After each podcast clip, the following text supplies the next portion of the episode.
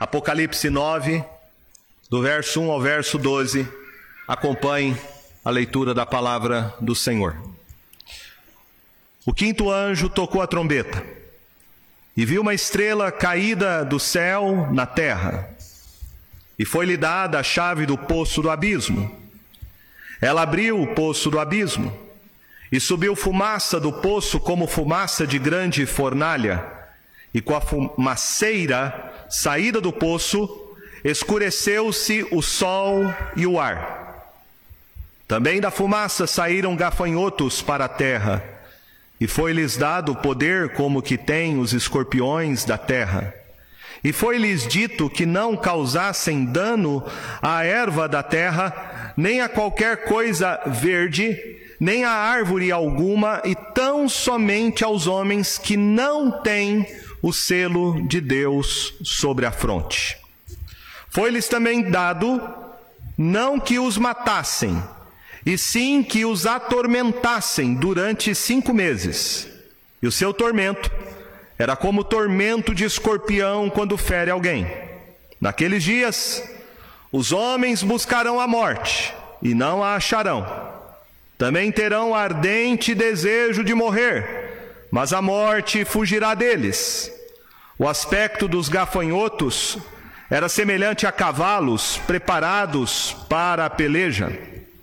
Na sua cabeça havia como que coroas parecendo de ouro, e o seu rosto era como rosto de homem. Tinha também cabelos como cabelos de mulher, e os seus dentes como dentes de leão. Tinha couraças como couraças de ferro. O barulho que as suas asas faziam era como o barulho de carros de muitos cavalos quando correm à peleja. Tinham ainda cauda, como escorpiões e ferrão. Na cauda tinham poder para causar dano aos homens por cinco meses. E tinha sobre eles como seu rei, o anjo do abismo, cujo nome hebraico é Abaddon, em grego, Apolion. O primeiro ai passou, eis que depois dessas coisas vem ainda dois ais. Nós temos aprendido que Apocalipse é um livro que conta uma mesma história que é sempre recapitulada. Ele repete várias vezes a mesma história. Muitos estudiosos modernos aplicam um método chamado de paralelismo progressivo para interpretar Apocalipse. É como se a mesma história fosse repetida e você pudesse colocar um quadro dentro do outro e ele vai se explicando a si mesmo quando é colocado de maneira comparativa. Então aqui nós temos nas sete trombetas uma recapitulação daquilo que já nos foi falado quando meditamos sobre os sete selos. Aqui nós temos a história sendo contada de novo, porém numa outra perspectiva. É a mesma história mas que inclui outros elementos que vão se tornando mais elucidativos, tornando a mesma história cada vez mais clara para cada um de nós.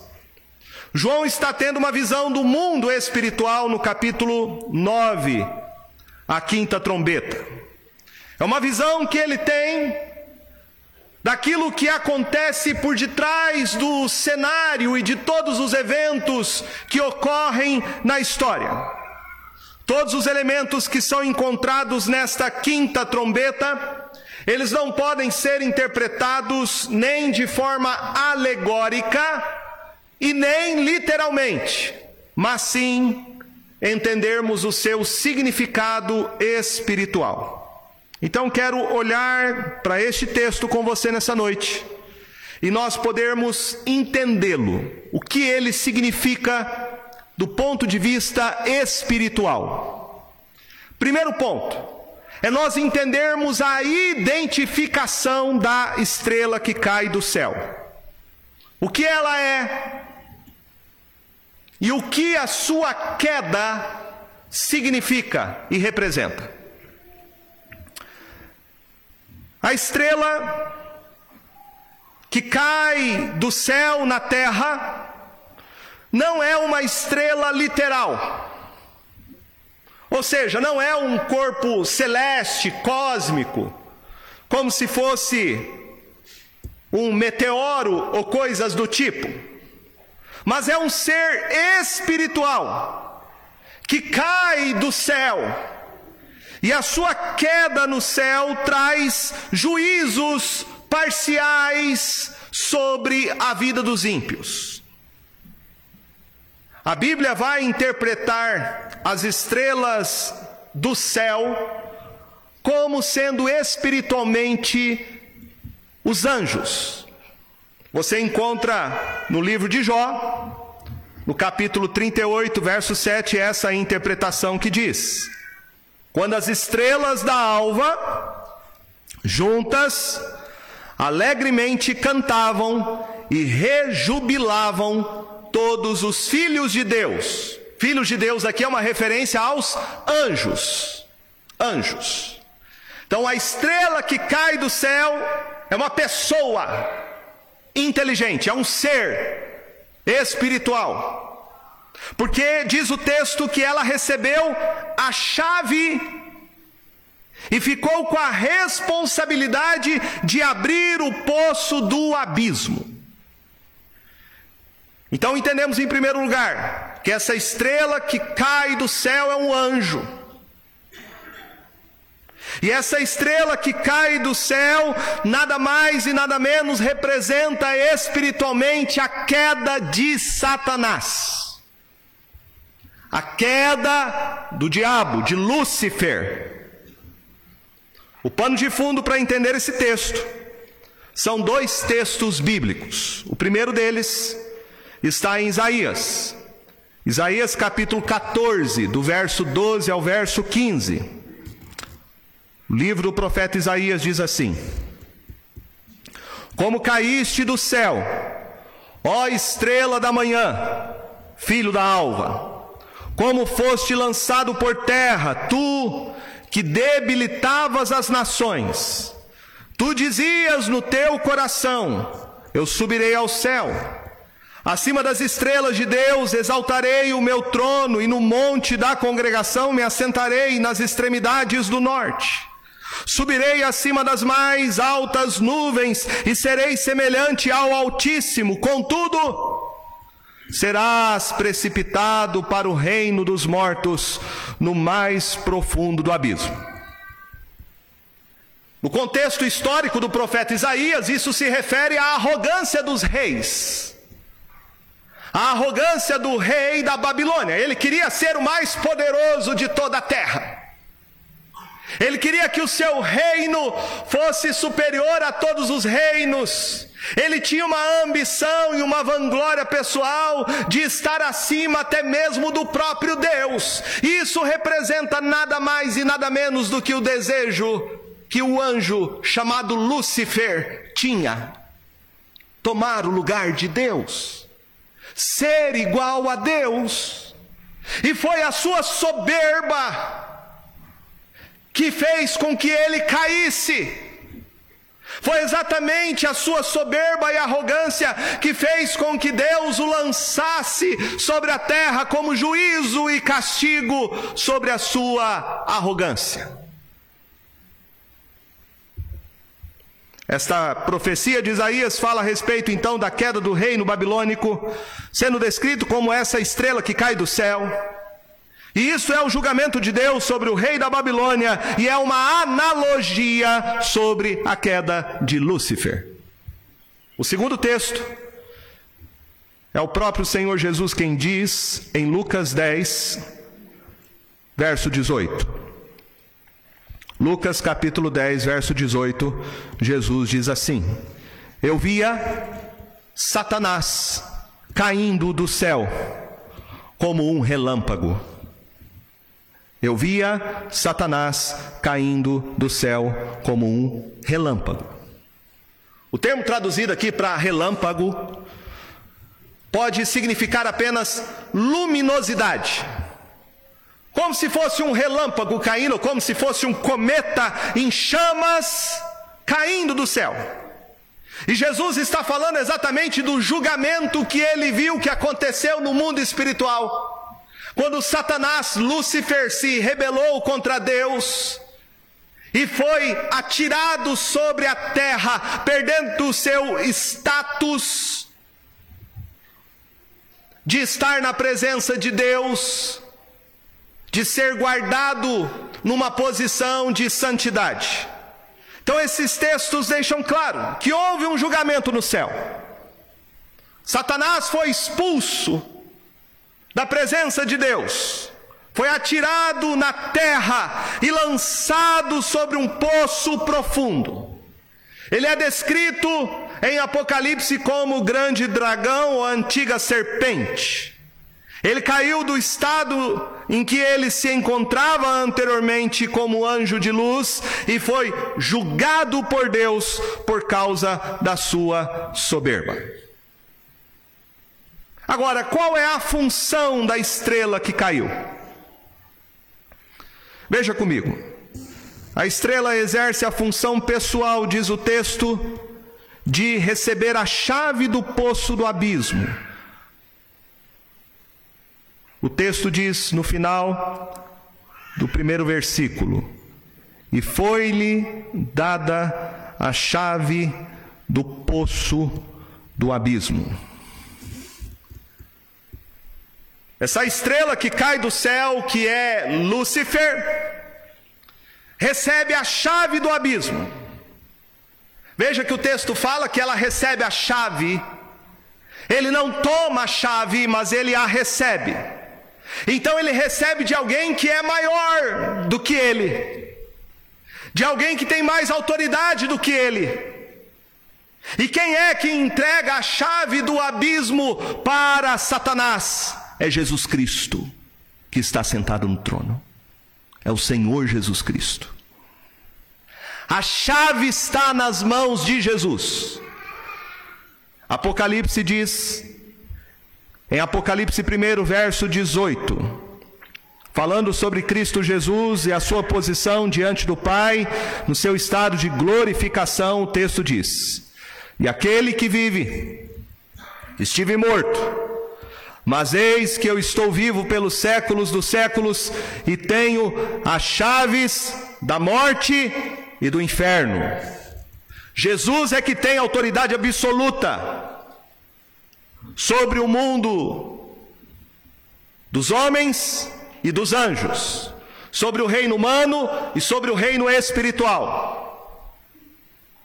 Quando Jesus endereça a carta à igreja de Filadélfia, Jesus se apresenta a essa igreja dizendo: Ao anjo da igreja em Filadélfia escreve: Estas coisas diz o santo, o verdadeiro, aquele que tem a chave de Davi, que abre e ninguém fechará, e que fecha e ninguém abrirá. Então, Jesus Cristo é o único que tem autoridade absoluta. É Ele que tem autoridade para abrir o abismo. Então Ele concede essa autoridade. Não é Satanás nem os anjos caídos que têm poder de liberar as forças do inferno, a não ser que isso seja concedido pelo próprio Senhor Jesus, que é o único que tem autoridade sobre os céus e sobre a terra. Lutero dizia a seguinte frase: O diabo é o diabo de Deus. O que ele entendia ao fazer essa afirmação? É que não existe uma ideia pagã de dualismo. A maioria das pessoas pensam assim, como pagãos. Elas pensam que há duas forças que estão em pé de igualdade, o bem e o mal. Esta era a visão do paganismo, da maioria das religiões, o pensamento grego, romano, de que há duas forças disputando entre si o governo do mundo, o governo dos homens, a autoridade espiritual. A Bíblia não ensina dualismo. A Bíblia ensina que há um único Senhor que reina sobre tudo, sobre os homens e sobre os anjos. Cristo Jesus. Só Ele é o Senhor. Ele concede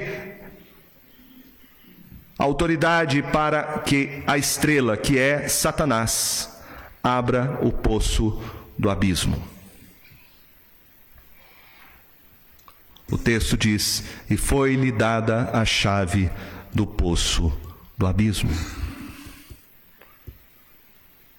Este poço do abismo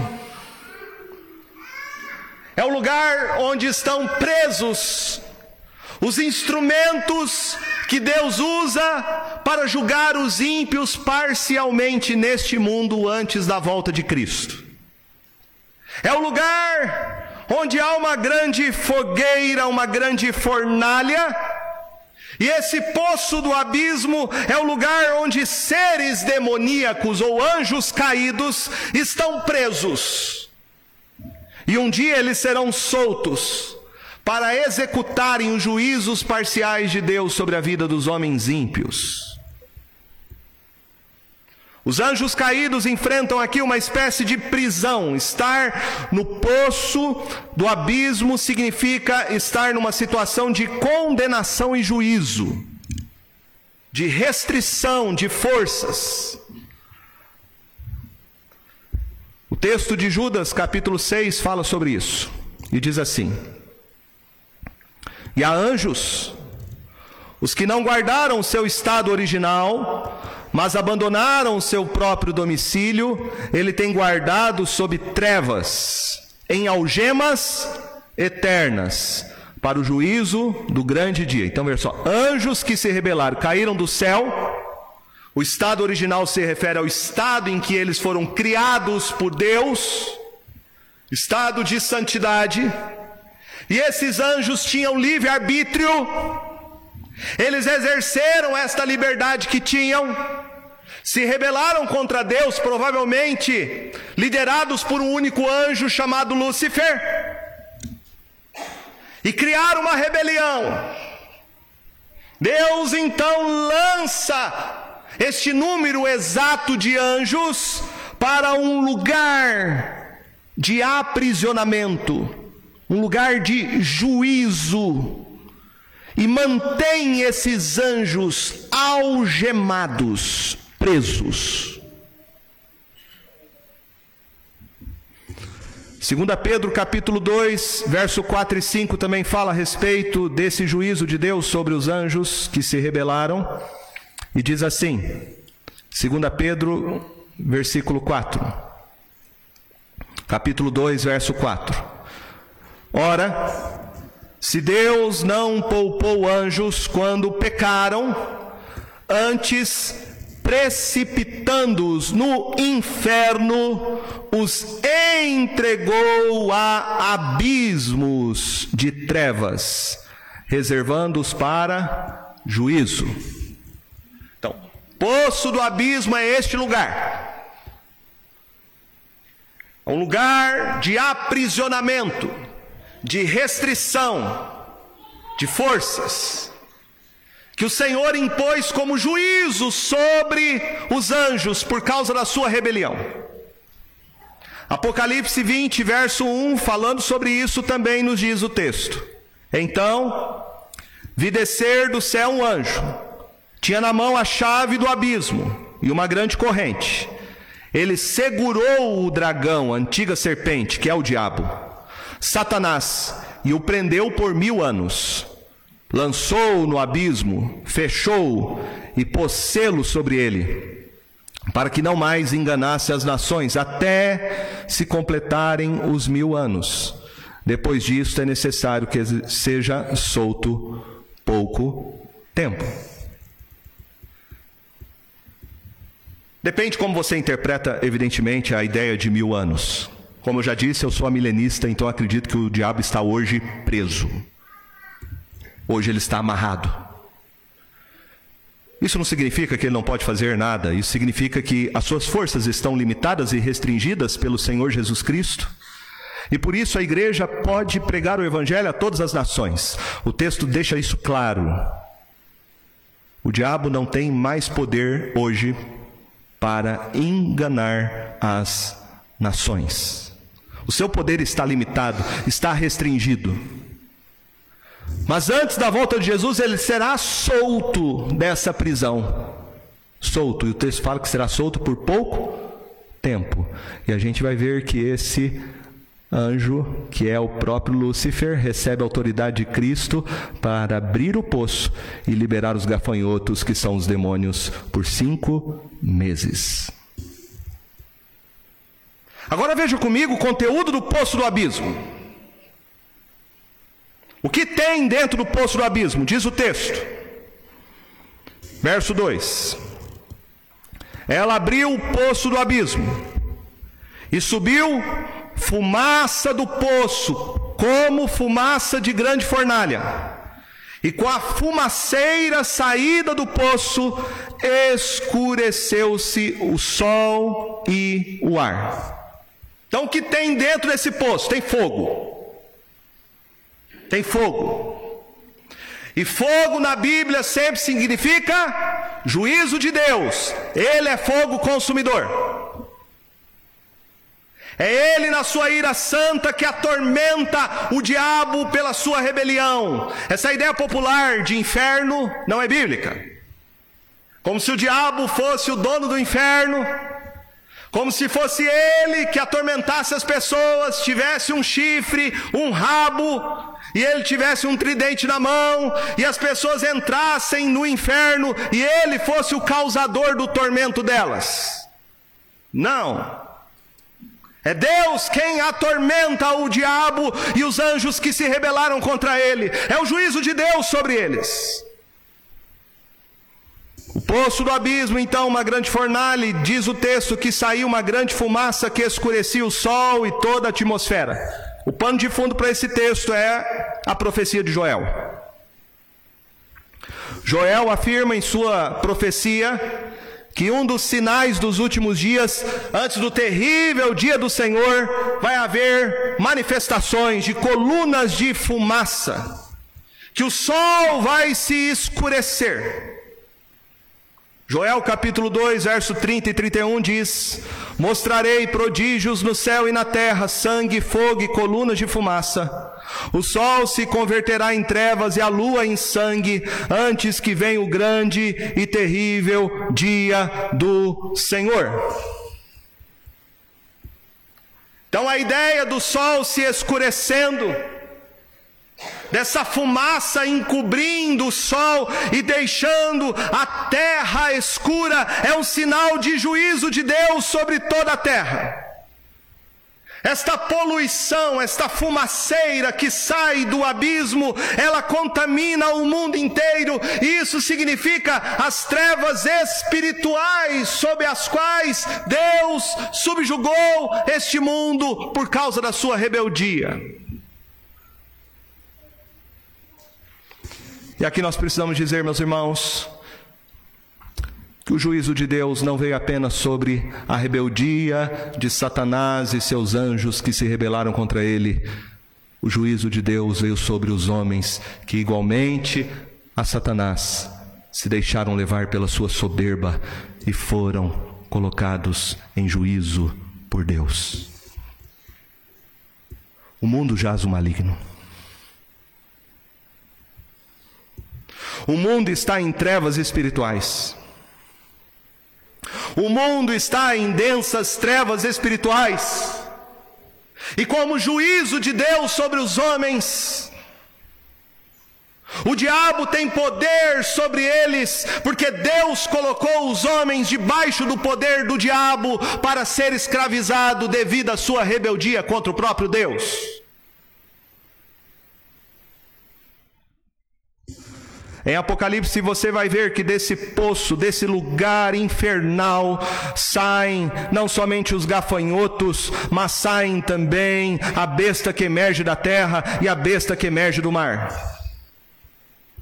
O texto fala que é uma fumaceira grande, uma nuvem destruidora, e desta nuvem destruidora, desta fumaça que enche a terra, diz o verso de número 3, também da fumaça saíram gafanhotos para a terra. E foi-lhes dado poder como quem tem os escorpiões da terra. Então, esses gafanhotos que saem dessa nuvem enegrecida, é uma menção, sem dúvida alguma, a praga que nós vemos quando Deus julgou a nação do Egito por meio das mãos de Moisés. Lembra que os gafanhotos foram enviados como juízo sobre o povo egípcio.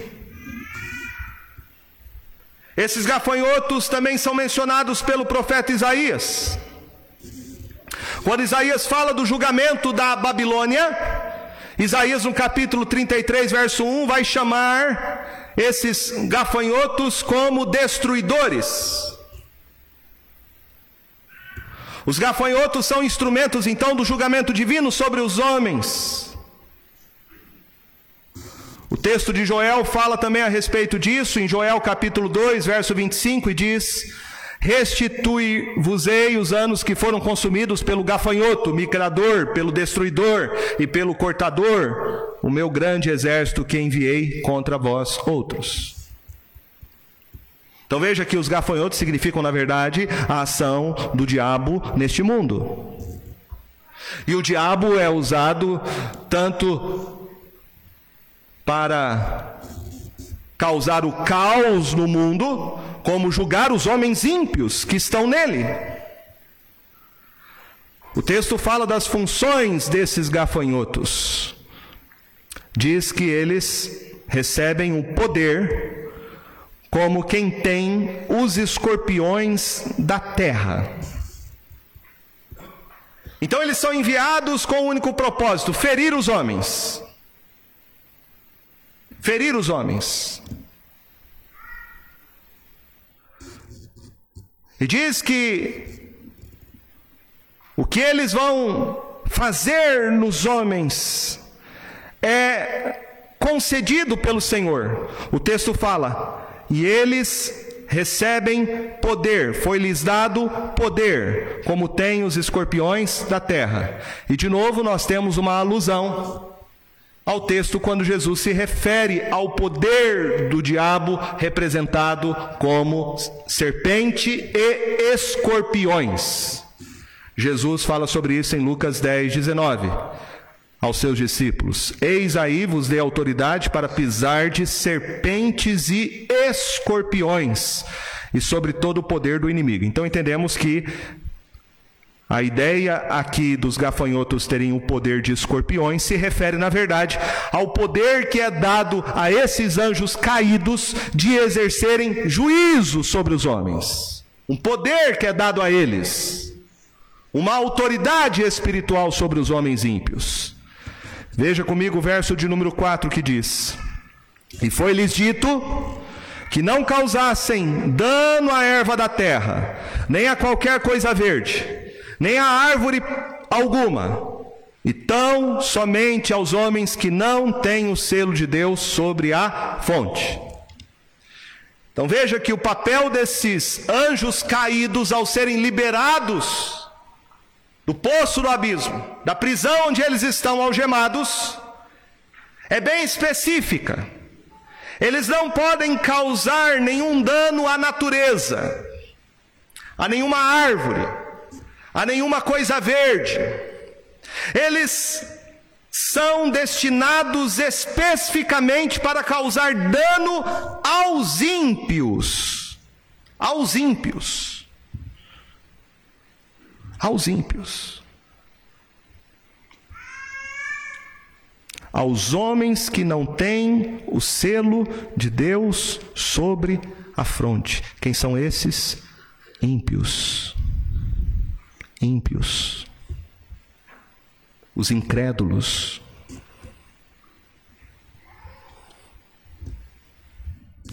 São esses homens que viverão nos últimos dias e eles serão objetos dos juízos parciais de Deus. Os ímpios vão se levantar contra a igreja nos últimos dias. Eles serão liderados pelo falso profeta e pelo homem da iniquidade. Mas antes que venha o dia do Senhor Jesus, eles serão alvos do juízo de Deus. Deus vai usar até mesmo os demônios para ferir esses homens. Aqui é muito interessante, porque os homens que servem aos desejos do diabo serão feridos por ele. A mão que alimenta é a mão que bate. E é assim que o diabo faz. Ele oferece para você os reinos deste mundo, as glórias deste mundo, os prazeres deste mundo. E no final ele tira tudo de você. Assim é o caminho dele, largo, espaçoso, mas que no final conduz à morte e destruição. Veja que o sofrimento causado por esses gafanhotos que representam o mundo espiritual, os demônios, é um tormento, um tormento físico e espiritual. Verso 5 fala: Foi-lhes dado também, não que os matassem, e sim que os atormentassem durante cinco meses, e o seu tormento era como tormento de escorpião quando fere alguém. Cinco meses aqui se refere provavelmente ao período em que os gafanhotos vinham sobre as plantações na Palestina. Era cinco meses. Este período da praga na Palestina, que vai entre o mês de maio, terminando no mês de setembro. É cinco meses. Lógico que o texto aqui não está fazendo uma descrição cronológica de tempo. Como nós já vimos em Apocalipse 21, que fala que Satanás vai ser solto do abismo por pouco tempo. Mas o que o texto está mostrando é a intensidade com que os ímpios vão sofrer nas mãos da opressão maligna antes da volta de Jesus. É um tempo curto, mas é um tempo de intensa dor. João tenta descrever isso. Ele fala que é um tormento como um tormento de escorpião quando fere alguém. Eu nunca fui picado por escorpião. Mas deve ser uma dor lascada. Deve doer bastante. E ele diz então que é esta dor que os ímpios vão experimentar.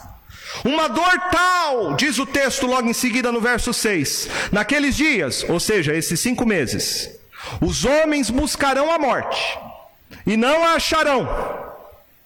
Também terão ardente desejo de morrer, mas a morte fugirá deles. É um desespero, é angústia. Você tem mais dor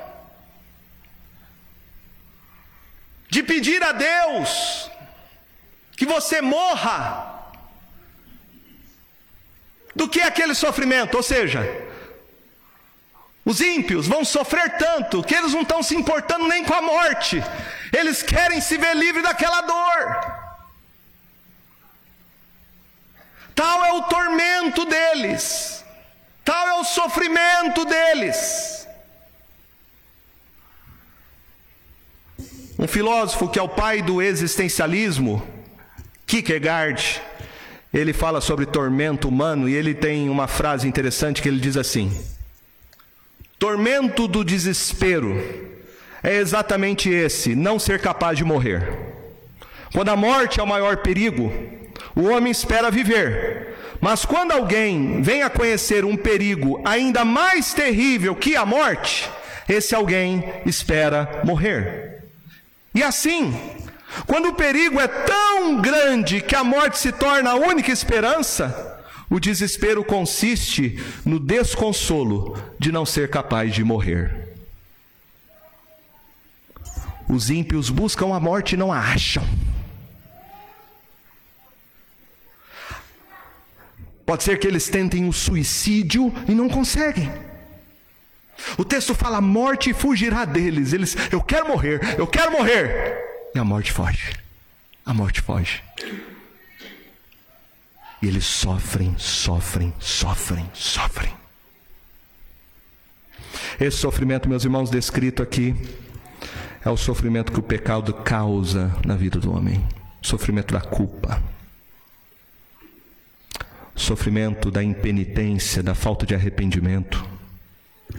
Esse sofrimento é as consequências do pecado na alma do ser humano mas esses sofrimentos aqui que os ímpios vão experimentar não se comparam em nada ao sofrimento eterno. Em nada. O sofrimento eterno é muito pior do que isso. O que a gente tem aqui descrito é apenas um, um ensaio do que os ímpios vão experimentar no inferno realmente, que é a segunda morte.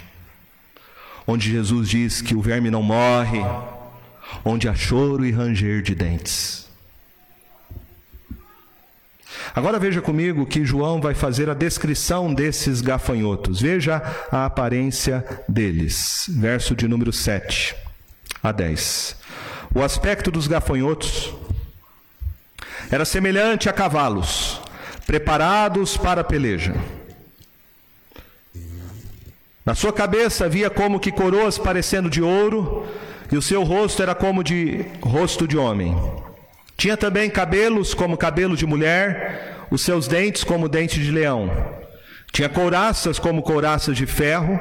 O barulho que as suas asas faziam era como o barulho de carros de muitos cavalos quando correm a peleja. Tinham ainda cauda, como escorpiões, e ferrão.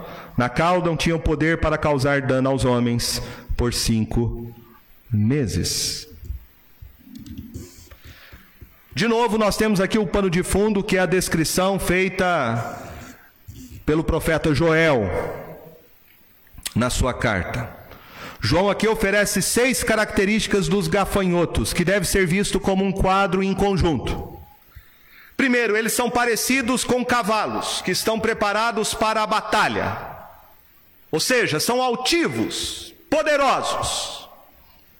Segundo, usam coroas na cabeça que parecem de ouro. Então eles têm autoridade espiritual. Por isso que a Bíblia usa o termo principado e potestade. Se refere a isso, a autoridade espiritual que os anjos caídos têm sobre este mundo. Terceiro, eles têm rosto de homem. Isso significa, eles são inteligentes, são racionais. Quarto, tem cabelo de mulher. O que é cabelo de mulher? Eles são sedutores, atraentes. Quinto, tem dentes de leão. São ferozes. São violentos. Sexto, usam uma couraça de ferro. São aparentemente indestrutíveis. Então nós temos aqui uma descrição espiritual do que são os demônios, os anjos caídos. Eles são perversos, eles são malignos, eles têm poder, eles são ativos, são inteligentes, são sedutores e eles, por fim, atormentam os homens. É um exército poderoso liderados, diz o texto, por um comandante, eles têm um rei sobre eles. Então há aqui um indicativo da existência de uma hierarquia no mundo espiritual. Verso de número 11 diz, diz: E tinham sobre eles, como seu rei, o anjo do abismo, cujo nome em hebraico é Abaddon, e em grego, Apolion. João deixa aqui para o final a descrição que é mais importante da quinta trombeta, que é o nome do anjo, do anjo caído.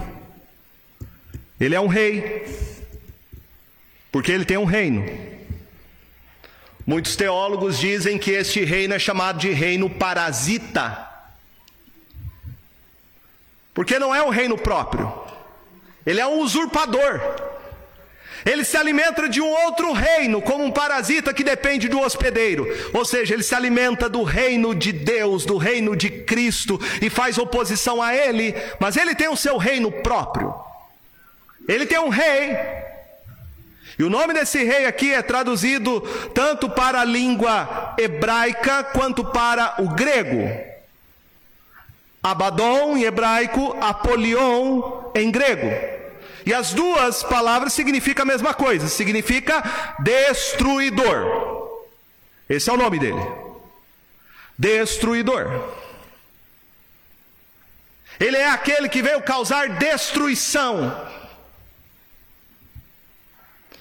E este rei maligno tem o seu exército infernal. Meus irmãos, a quinta trombeta nos ensina algumas lições. A primeira delas é que nós temos aqui a descrição de um mundo espiritual. Um mundo espiritual. Existem forças neste mundo que agem no mundo espiritual sobre a vida dos homens. A gente às vezes se esquece disso. Às vezes nós não pensamos mais nesse mundo espiritual, porque nós somos cada vez mais apegados às coisas materiais. João aqui quer nos chamar a atenção para isso. Há um mundo espiritual, existem forças demoníacas. E há coisas que acontecem no mundo que não se explica do ponto de vista humano, não se explica através da própria ciência. Não se explica. A única explicação é: isto faz parte do mundo espiritual. Tem certos problemas na vida das pessoas que não adianta remédio, médico, psiquiatra, tratamento, nada, porque é do mundo espiritual. Tem gente que está passando por lutas na sua vida, por problemas, por prisões que são espirituais. Pode fazer o que for no mundo do ponto de vista médico, econômico, mas nada resolve, porque é um problema espiritual. Nós não podemos fechar os olhos para isso. Existem forças demoníacas agindo neste mundo, espíritos de destruição, de sensualidade, de engano e de poder. Eu não estou dizendo aqui que tudo é do diabo, não. Muita coisa é do diabo do próprio homem, o diabo do homem. Mas o que eu quero mostrar aqui para você é que tem coisas sim que são do mundo espiritual.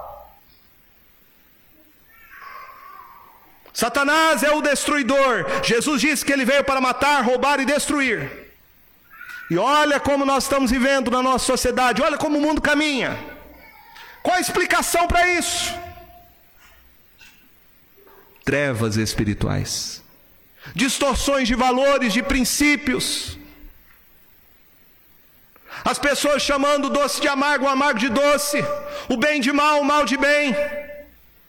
Há hoje uma agenda no mundo para destruir a família, para perverter a cabeça das crianças, adolescentes e jovens, agenda para escravizá-los, liberação de drogas, prostituição, aborto, ideologia de gênero. Veja quantas pessoas hoje em conflito, casais, famílias. O diabo quer destruir os lares. O diabo quer destruir a vida do seu filho, do seu adolescente, do seu jovem, ele quer destruir a sociedade criada por Deus. Esta quinta trombeta também nos remete à última praga do Egito. Na décima praga, Deus mandou que o povo colocasse uma marca nos umbrais da porta da sua casa. E essa marca era o sangue do cordeiro. Quando veio o anjo vingador, ele passaria por cima daquela casa e todos seriam poupados da destruição. Êxodo capítulo 12, verso 23 diz: Porque o Senhor passará para ferir os egípcios quando vir, porém, o sangue na verga da porta, em ambas as ombreiras, passará o Senhor aquela porta, e não permitirá ao destruidor que entre em vossas casas para vos ferir. A quinta trombeta retrata exatamente este papel de Satanás. Ele cumprirá uma missão semelhante àquela de Êxodo. Ele vai liderar esse grande exército antes do juízo. Um exército que hoje se encontra aprisionado, mas será solto. E eles virão sobre toda a terra e atormentarão os homens com muita dor e com muito sofrimento, ao ponto dos homens desejarem a própria morte. A questão é como escapar deste juízo terrível que virá sobre a terra. O texto é claro: que eles vão ferir somente aqueles que não têm o selo de Deus sobre a fronte. Então pergunto para você nessa noite: você tem a marca de Deus na sua fronte?